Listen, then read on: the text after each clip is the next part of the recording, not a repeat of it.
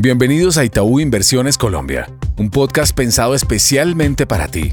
Aquí hablaremos sobre temas económicos, financieros y bursátiles para que entrenes tu conocimiento y así puedas tomar decisiones acordes a tus necesidades en el mercado. Hola a todos, bienvenidos a este nuevo episodio de Itaú Inversiones Colombia. Hoy estaremos acompañándolos Valeria Álvarez, analista senior de renta variable, y quien les habla, Kauna Monzón, gerente de investigaciones económicas.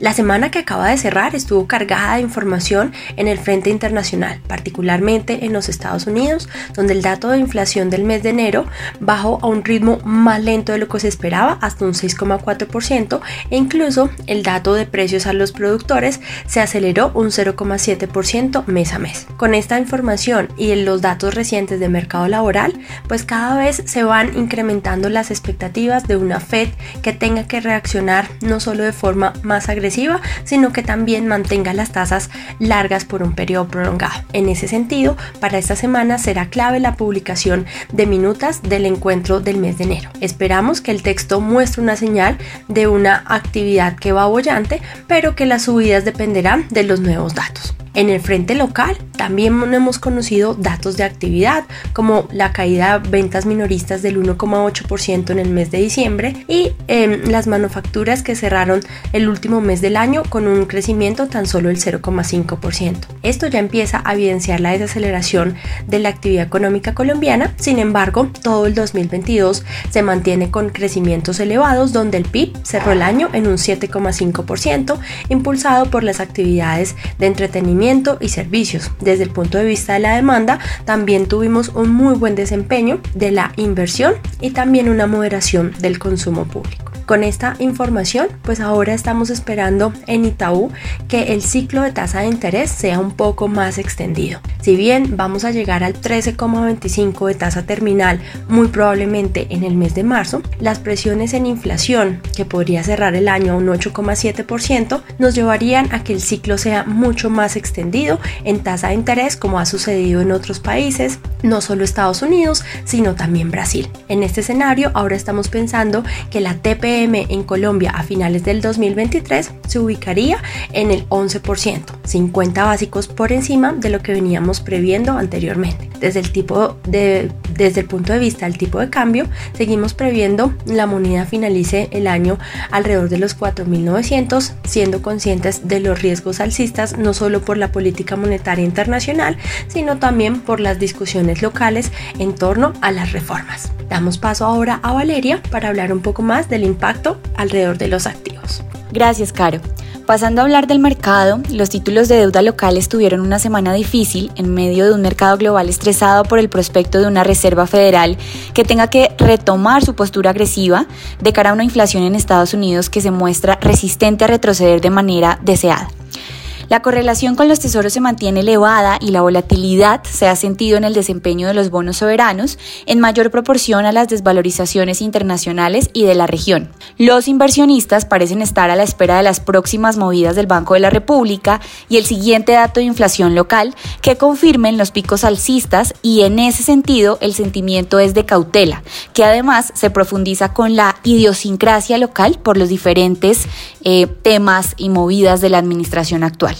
Por otro lado, la deuda corporativa ha extendido el movimiento positivo durante el año, en especial en los títulos indexados, que han venido reduciendo sus márgenes de manera significativa, registrando un apetito alto en plazos cortos y que han secado la dinámica en plazos superiores a tres años. Mantenemos la estrategia de favorecer precisamente los IBR y los IPC inferiores a año y medio y en lo posible tasas fijas entre 5 y 3 años. Esta semana podrían continuar las volatilidades ante la publicación de datos de inflación claves para la Fed y varias cifras de actividad. En el mercado de acciones, el Colcap experimentó una desvalorización cercana al 3%, acumulando cinco semanas consecutivas de caídas. En lo corrido de febrero, las acciones del sector utilities o servicios públicos han sido de las más castigadas en el mercado local, pues Celsia y Grupo Energía de Bogotá registran caídas entre 17 y 12% aproximadamente. ISA ha tenido una caída menos pronunciada con un retorno negativo en el periodo analizado de 4,6%, dada la diversificación geográfica de la compañía que le permite mitigar algunos riesgos idiosincráticos locales. Aun cuando el mercado experimenta un momento de amplia volatilidad, vale la pena preguntarse si los niveles actuales de las acciones son justos, pues la mayoría de las compañías están cotizando en mínimos de más de 8 años, lo que empieza a parecer relativamente atractivo, sin dejar de lado los ruidos políticos que tenemos a nivel local y un ambiente internacional que ha empezado a traer incertidumbre. Insistimos entonces que el mínimo del Colcap debería estar entre los 1.150 y 1.200 puntos, en donde además se suma el hecho de que el rendimiento por dividendo o dividend yield a precios actuales de las compañías colombianas empieza a parecer más llamativo. Por último, en el mercado de divisas, la moneda local no fue ajena a la volatilidad. El peso colombiano experimentó en la semana una desvalorización de 2,1%, con un máximo cerca de los 4.996 pesos. Unos datos saludables de la economía norteamericana fueron claves para probar el optimismo con el que venía el mercado desde el arranque de año y que de nuevo dejan sobre la mesa una Reserva Federal con posibilidad de mantener tasas altas por un tiempo más. En medio de este contexto hubo una desvalorización generalizada de las monedas en la región, eh, pues el dólar global acumula tres semanas consecutivas de avances. Sin embargo, parece que el movimiento alcista que se ha extendido durante varios días en el peso colombiano puede comenzar a corregir para volver a ver niveles por debajo de los 4.900 pesos. Seguimos recomendando ventas de dólar entre los 4.900 y 5.000 pesos para volver a ver un rango de compra entre los 4.700 150 y 4.800 pesos. Gracias por conectarte a Itaú Inversiones Colombia. Dale play a toda la información económica y financiera que hemos preparado para ti. Gracias por conectarte a nuestro podcast. Dale clic al botón de seguir y así escucha todos nuestros episodios.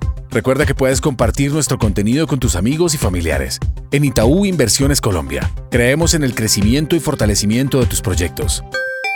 La información contenida en este podcast tiene carácter informativo y fue producida por Itaú Colombia S.A. y sus filiales a partir de las condiciones actuales del mercado y las recientes coyunturas económicas y está basada en datos obtenidos de fuentes públicas que se consideran fidedignas, pero cuya veracidad no se garantiza. Esta información no constituye y en ningún caso debe interpretarse como una oferta de negocio jurídico o solicitud para comprar o vender algún instrumento financiero o para participar en alguna estrategia de negocio en particular en cualquier jurisdicción. Los instrumentos financieros nombrados en este podcast pueden no ser adecuados para cualquier inversionista, por lo que cualquier inversión debería ser analizada a la luz de una asesoría financiera independiente que tome en cuenta sus propios objetivos, intereses, perfil de riesgo, etc. Toda la información y estimaciones que aquí se presentan derivan de nuestros estudios internos y pueden ser modificadas en cualquier momento sin previo aviso. Ni Itaú Colombia ni sus filiales SA asumen ningún tipo de responsabilidad legal por las decisiones de inversiones basadas en la información contenida y divulgada en este podcast. Por último, este podcast no puede entenderse como asesoría en los temas que trata por parte de quien lo recibe. Este podcast fue preparado por Itaú Colombia SA y sus filiales e incluye material que es de uso exclusivo de sus receptores y su contenido no puede ser reproducido, publicado o distribuido en ninguna forma, en todo o en